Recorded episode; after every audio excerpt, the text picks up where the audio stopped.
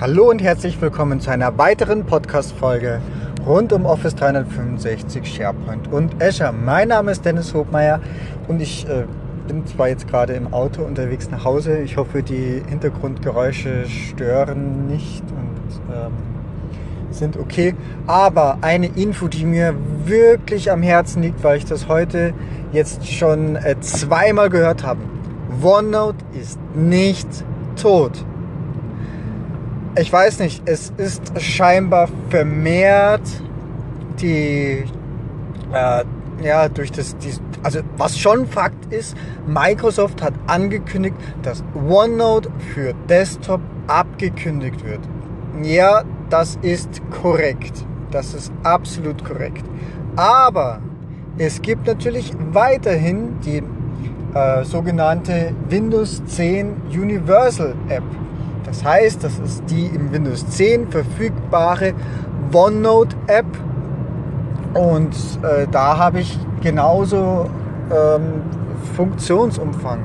Was die, glaube ich, nicht mehr kann, ich glaube, die kann aus dem File Storage nicht mehr äh, öffnen. Ähm, das ist aber meines Erachtens nicht das Drama. Ne? Das heißt, ich benötige eben einen äh, SharePoint Storage, äh, was jetzt auch angesichts der Tatsache, dass jetzt auch äh, Teams kostenlos verfügbar ist für bis zu 300 User, äh, glaube ich, gar nicht mehr so dramatisch ist. Und davon mal abgesehen, äh, haben viele eben bereits Office 365 im Einsatz. Der Funktionsumfang selber, der ist, der ist etwas geringer, das ist, das ist korrekt. Ähm, da würde ich aber vielleicht sogar auf eine Podcast-Folge von Nubo Radio verweisen.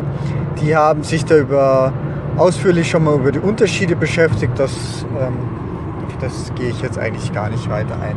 Aber was mir wirklich am Herzen liegt, OneNote ist nicht tot. OneNote wird weiterhin existieren. Wie gesagt, ich habe es heute zweimal gehört, schon wirklich mit panischem Gesicht, ja, OneNote wird bald nicht mehr existieren. Nein, da ist die Information leider nicht ganz, äh, ja, hat den Empfänger leider nicht komplett erreicht. Und ähm, ja, OneNote wird es noch weitergeben. Genauso im Office Online, im Web und eben mit der Universal App. Also man kann beruhigt sein und OneNote ist für mich essentiell. Ja? Also ich lebe in OneNote. Das sind meine Privatnotizen über äh, SharePoint-Artikel, Vorbereitungen zu Artikel, Besprechungsnotizen äh, hin zu das, was ich mir in Konferenzen notiere oder auch einfach nur ähm, auch Artikelvorbereitung. Also bevor ich jetzt ein White Paper schreibe, dann schreibe ich das alles erstmal im OneNote runter. Da kann ich das erstmal ganz, ganz grob strukturieren und meinen Gedanken freien Lauf lassen und äh, hinterher habe ich eine Volltextsuche, kann es dann strukturieren, kann es über mehrere OneNote-Books strukturieren. Also sprich, ist es für mich persönlich, gehört es zu einem Projekt, gehört es zu einem Kunden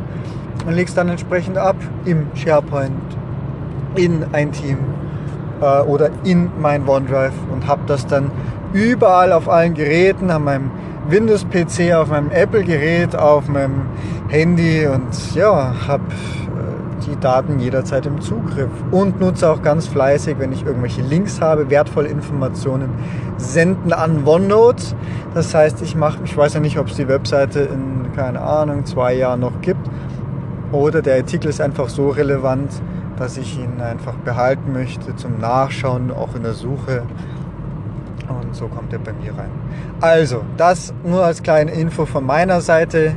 In diesem Sinne, Danke fürs Zuhören und wünsche euch eine erfolgreiche OneNote-Zeit.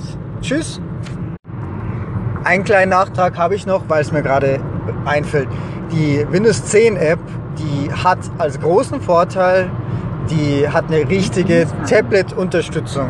Das heißt, ähm, auf dem Surface zum Beispiel, ich habe eine Stifteingabe, ich habe äh, wirklich eine gute Stift- oder eine Touch-Eingabe. So, jetzt haben wir es aber wirklich. Ich wünsche euch also viel Freude mit OneNote und es wird weiter existieren und im Zusammenspiel mit Teams und Co., wo man es überall verwenden kann. Tschüss.